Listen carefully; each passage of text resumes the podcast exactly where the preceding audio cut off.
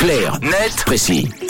Avec Tom, on s'intéresse à la fabrication des bières trappistes. Euh, Aujourd'hui, l'appellation pourrait peu à peu disparaître en raison de la baisse du nombre de moines, Tom. En effet, je ne vous l'apprends pas, l'âge d'or de la vocation est plus ou moins passé. La vocation de moine séduit de moins en moins.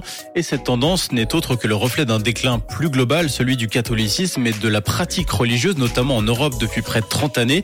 Et la Belgique ne fait pas exception à la règle. La Belgique, où justement se trouve la majorité de ces moines trappistes, ces moines de l'ordre cistercien qui mènent une vie retirée, calme et contemplative dans leur abbaye et qui partagent leur temps entre prière, méditation et donc brassage de la bière. Le problème, c'est que la baisse progressive du nombre de moines menace également la survie de cette bière. C'est vrai que n'importe qui ne peut pas euh, s'approprier cette technique de fabrication et profiter euh, ensuite du label authentique produit trappiste. Non, les critères sont très stricts et au nombre de trois avant tout pour défendre un savoir-faire ancestral.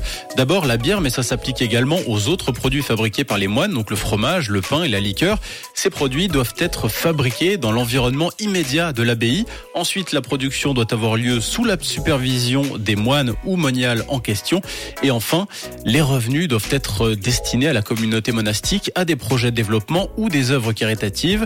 Mais on le disait avec le temps, les communautés religieuses se réduisent, l'âge moyen des moines augmente et la crise des vocations fait planer le doute sur l'avenir de ces bières. La RTS nous apprend par exemple que la marque HL a perdu son statut de bière trappiste en janvier dernier après avoir été rachetée par un entrepreneur privé.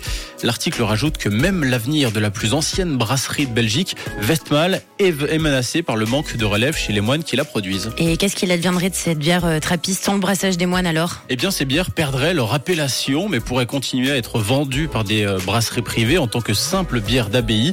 En attendant, les bières trappistes sont sont donc un vrai patrimoine en danger.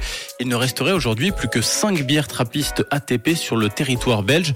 Westmalle, on en parlait un peu plus tôt, Westvleteren, Chimay, Orval et encore Rochefort, soit autant que dans le reste de l'Europe.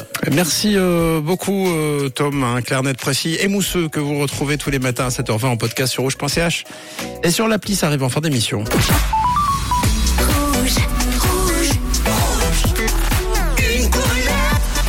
Une couleur, une radio.